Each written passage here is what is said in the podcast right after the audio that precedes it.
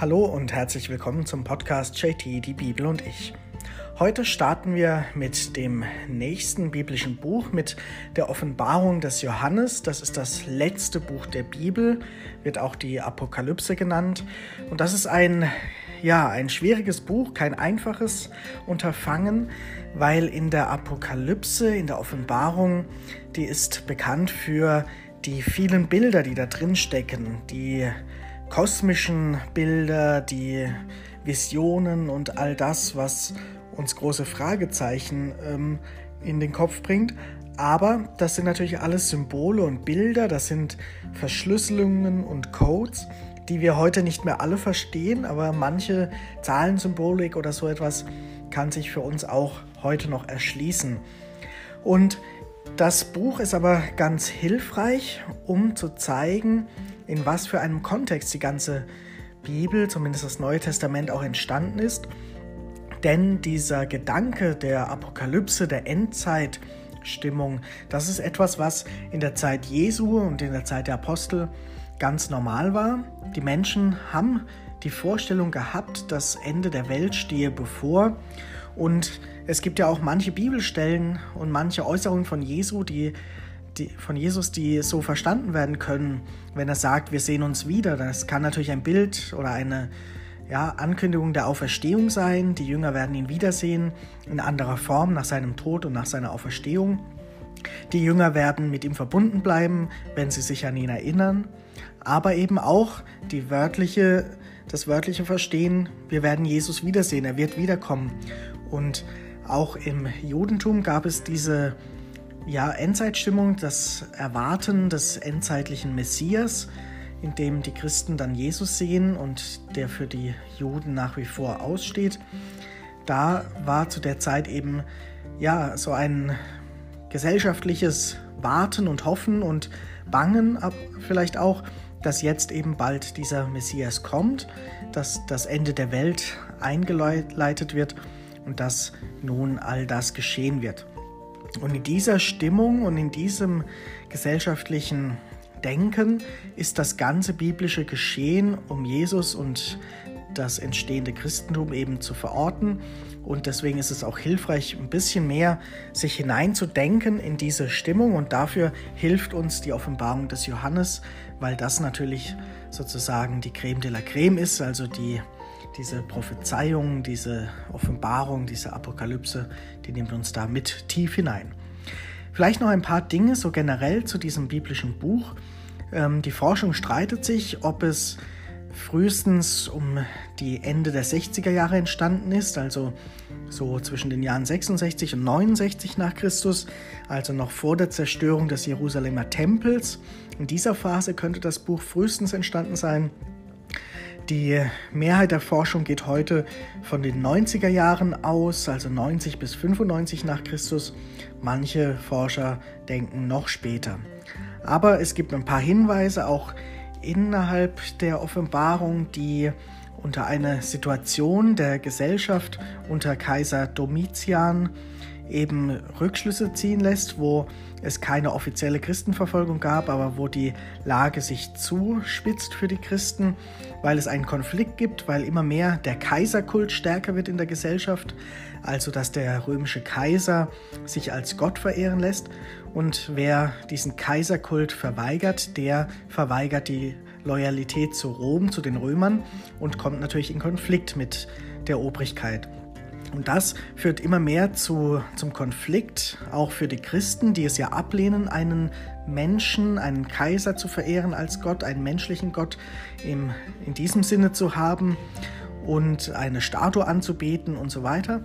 Und dadurch könnte man eben auf diese Zeit schließen, wo es auch lokal schon anfängt mit Christenverfolgungen. Das geht ja bis äh, in die ersten Jahre zurück. Und es gibt einen zunehmenden Konflikt auch zwischen den Christen und den Synagogengemeinden, eine größere Abspaltung. Das sind so äußere ähm, Bedrängnisse, die aufkommen und es gibt auch innere Bedrängnisse sozusagen, die um die Glaubenslehre sich drehen, also dass, dass es ähm, ja eine Verführung gibt immer wieder, dass die Gemeinden drohen, sich wieder dem Götzendienst zuzuwenden, wieder Götzenopferfleisch zu essen und so weiter und dass der die Identität der Gemeinden verloren geht, also so auf der Kippe steht. Halten sie durch mit dem neuen Weg oder geht das wieder verloren? Und das passt eben wunderbar in diese Zeit der 90er Jahre, was die Forschung eben sagen kann. Die Offenbarung des Johannes wurde geschrieben von diesem Johannes auf der Insel Patmos, das hören wir dann auch. Und wir können davon ausgehen, dass er in der Verbannung ist, um Jesu Namen willen, wie es auch selbst in der Geschichte heißt.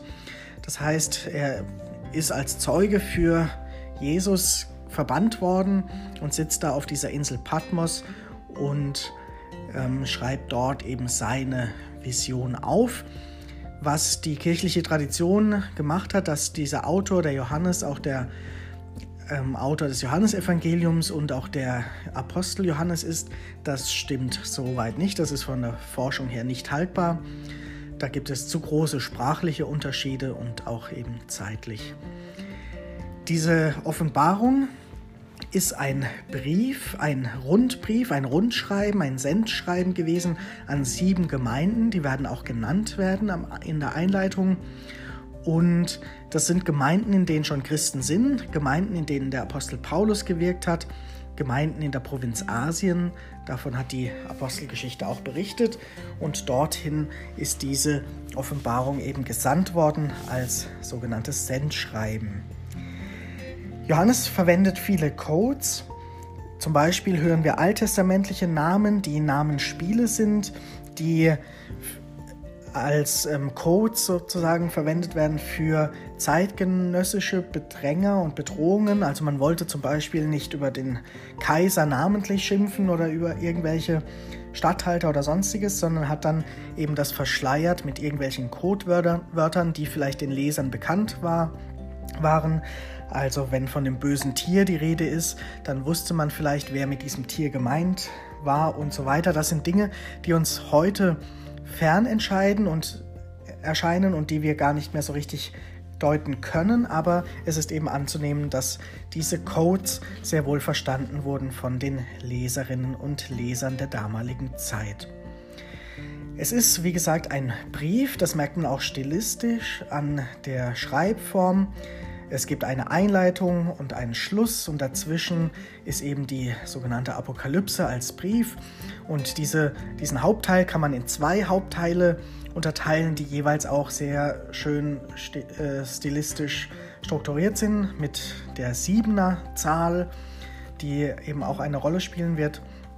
Und es gibt, ja, es ist ein rundum neues Werk, also es wird wenig zitiert aus anderen zeitgenössischen Schriften und trotzdem fließen natürlich Elemente aus biblischen und außerbiblischen apokalyptischen Traditionen damit ein und trotzdem hat hier dieser Johannes ein neues Werk geschaffen. Zwischendrin finden sich auch hymnische Stücke. Das könnte, das könnte darauf hindeuten, dass das Hymnen waren, die in den Gottesdiensten der damaligen Gemeinden gesungen und benutzt wurden und die hier Einfluss genommen haben auf den Text. Das Ganze lässt anmuten an die antike Tragödie, in der auch der Chor immer wieder auftritt und eine bestimmte Funktion eben hat. Inhaltlich wird es auch darum gehen, dass es immer wieder darum geht, ähm, auf der einen Seite die Schrecken der Bedrängnis zu haben, also fürchterliche Dinge, die geschehen werden, und auf der anderen Seite dem gegenüber steht die Herrlichkeit Gottes. Und diese Schrecken der Bedrängnis, das ist die aktuelle Situation, die aktuellen Schreckensereignisse der jeweiligen Zeit. Und die Herrlichkeit Gottes auf der anderen Seite, das soll dienen in dem Text als Erinnerung daran, dass Jesus Christus bereits den Sieg errungen hat, der uns aus diesem Bedrängnis äh, Bedrängnissen der Zeit und aus diesem Schrecken herausführen sollen. Das erste Kapitel, das wir jetzt miteinander lesen wollen, das ist die Einleitung, bevor dann eben die Hauptteile beginnen und dann auch nochmal ein Sendschreiben eben an jede Gemeinde der sieben Gemeinden eben vorkommen wird. So viel mal vorweg, das war viel, aber ich glaube, das hilft, um den Text besser einordnen zu können und besser zu verstehen. Lesen wir einmal dieses erste Kapitel. Offenbarung Jesu Christi, die Gott ihm gegeben hat, damit er seinen Knechten zeigt, was bald geschehen muss. Und er hat es durch seinen Engel, den er sandte, seinem Knecht Johannes gezeigt. Dieser hat das Wort Gottes und das Zeugnis Jesu Christi bezeugt, alles, was er geschaut hat. Selig, wer die Worte der Prophetie vorliest und jene, die sie hören und das halten, was in ihr geschrieben ist, denn die Zeit ist nahe. Jesus an, nein, Johannes an die sieben Gemeinden in der Provinz Asien. Gnade sei mit euch und Friede von ihm, der ist und der war und der kommt, und von den sieben Geistern vor seinem Thron, und von Jesus Christus. Er ist der treue Zeuge, der Erstgeborene der Toten, der Herrscher über die Könige der Erde. Ihm, der uns liebt und uns von unseren Sünden erlöst hat durch sein Blut, der uns zu einem Königreich gemacht hat und zu Priestern vor Gott, seinem Vater, ihm sei die Herrlichkeit und die Macht in alle Ewigkeit. Amen. Siehe, er kommt mit den Wolken, und jedes Auge wird ihn sehen, auch alle, die ihn durchbohrt haben, und alle Völker der Erde werden seinetwegen jammern und klagen. Ja, Amen. Ich bin das Alpha und das Omega, spricht Gott der Herr, der ist und der war und der kommt, der Herrscher über die ganze Schöpfung. Ich, Johannes, euer Bruder und Gefährte in der Bedrängnis, in der Königsherrschaft und im standhaften Ausharren in Jesus, war auf der Insel, die Patmos heißt, um das Wort Gottes, um des Wortes Gottes willen und des Zeugnisses für Jesus. Am Tag des Herrn wurde ich vom Geist ergriffen und hörte hinter mir eine Stimme, laut wie eine Posaune. Sie sprach, Schreib das, was du siehst, in ein Buch und schick es an die sieben Gemeinden, nach Ephesus, nach Smyrna, nach Pergamon, nach Thyatira, nach Sardes, nach Philadelphia und nach Laodicea. Da wandte ich mich um, weil ich die Stimme erblicken wollte, die zu mir sprach. Als ich mich umwandte, sah ich sieben goldene Leuchter und mitten unter den Leuchtern einen gleich einem, einen gleich einem Menschensohn. Er war bekleidet mit einem Gewand bis auf die Füße und um die Brust trug er einen Gürtel aus Gold. Sein Haupt und seine Haare waren weiß wie weiße Wolle, wie Schnee, und seine Augen wie Feuerflammen. Seine Beine glänzten wie Golderz, das im Schmelzofen glüht, und seine Stimme war wie das Rauschen von Wassermassen.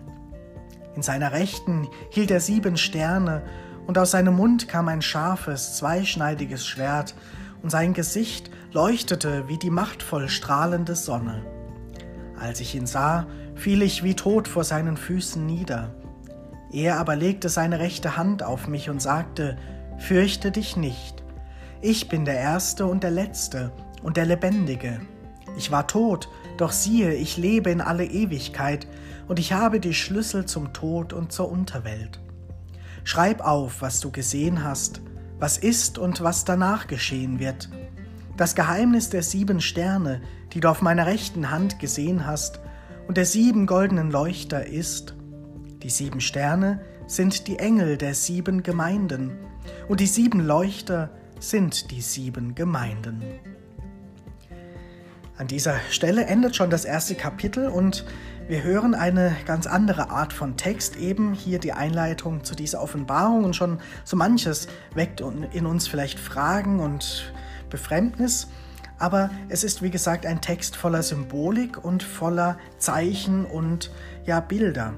Wir hören hier zum Beispiel am Anfang jetzt im ersten Kapitel sogar noch die Auflösung, was denn die sieben Sterne sind und diese sieben Leuchter die da einfach so im Text vorkommen.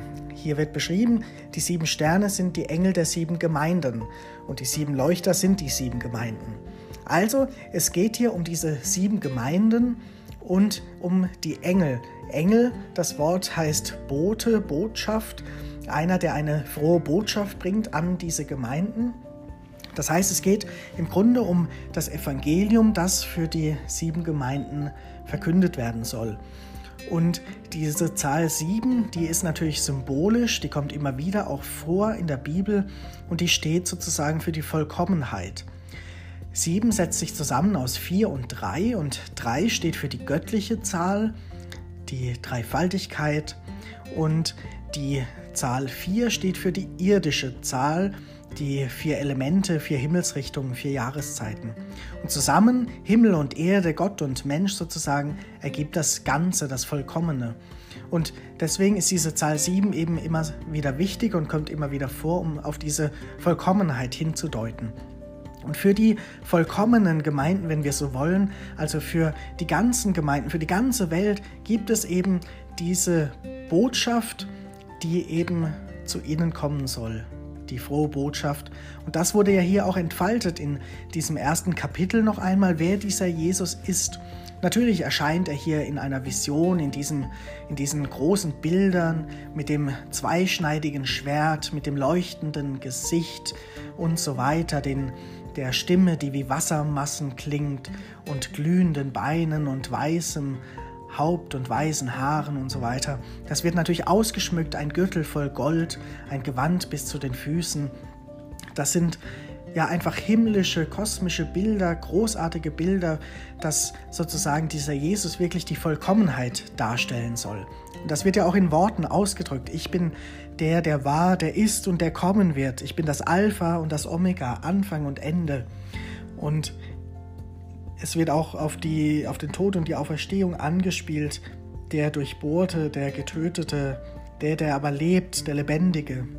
Das sind alles noch einmal die Zusammenfassungen des Glaubens und die ersten Worte Jesus sind, wie schon zu seinen Lebzeiten, fürchte dich nicht. Ich bin der Lebendige, ich lebe bis in alle Ewigkeit, ich habe den Schlüssel zum Tod und zur Unterwelt. Also ich bin der, der diesen Tod in der Hand hält, in, der Mo in, in Zaum halten kann, der Übergang sozusagen zum Leben. Ich habe den Tod überwunden. Das alles steckt da in diesen Bildern drin, die leuchtende, machtvolle, strahlende Sonne und so weiter, die er verkörpert, das ewige Leben, die Auferstehung, das Reich Gottes. Und das als Botschaft soll eben jetzt der ganzen Welt zuteil werden, soll eben diesen sieben Gemeinden zuteil werden, diese frohe Botschaft, die da verkündet wird. Und da merken wir schon diese ganze imposante Inszenierung. Wir können uns das vielleicht vorstellen wie bei einem grandiosen Auftritt einer eines Theaterstücks oder eines Musicals oder so, wenn in beeindruckender, übertriebener Weise etwas dargestellt wird, pompös und eindrücklich, sodass man ja im Kopf schon beim Lesen diese Bilder vor Augen hat und diese Herrlichkeit Gottes, die hier vermittelt werden soll, die kann man sich vielleicht vorstellen. Und wenn man sich jetzt vorstellt, dass dieser Johannes da auf seiner Insel Patmos sitzt, im Exil, in der Verbannung, dass er ja davon träumen muss und sich Gott vorzustellen, über, mit Menschen über ihn in, ins Gespräch zu kommen, dann kann man sich vorstellen, dass er ja sehr ausführlich, schwärmerisch ja schreiben wird, seine Visionen, seine Vorstellungen, wie dieser Messias, dieser Retter Jesus wiederkommt und wie das Ganze seine Vollendung führt und wie das eben den Menschen mitgeteilt werden soll. So müssen wir uns das vorstellen und das hat ja auch etwas Schönes, dass wenn Menschen wirklich aus dem Herzen heraus schwärmen für etwas, auch einfallsreich sind, kreativ sind, schöne Bilder verwenden, die das Ganze lebendig machen. Und darum geht es ja, dass diese Botschaft lebendig wird, greifbar wird, verständlich wird. Und das versucht Johannes durch diese Bilder. Und vielleicht kennen wir das auch, dass wenn wir jemandem von etwas wirklich berichten, wovon wir begeistert sind, wovon wir schwärmen, wo unser Herz wirklich gefüllt ist, dass wir dann auch viel mehr über die Dinge reden, dass wir kleine Details vielleicht beschreiben, wie etwas aussah, wie etwas roch, wie die Sonne stand, wie, was weiß ich, die Umwelt ist.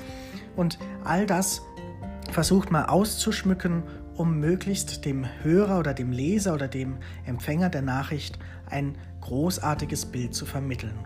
Und wenn zu diesem Bild eben noch eine Botschaft kommt, dann ist die auch gleich viel eindrücklicher und einprägsamer, wenn sie eben in solchen Bildern weitergegeben wird.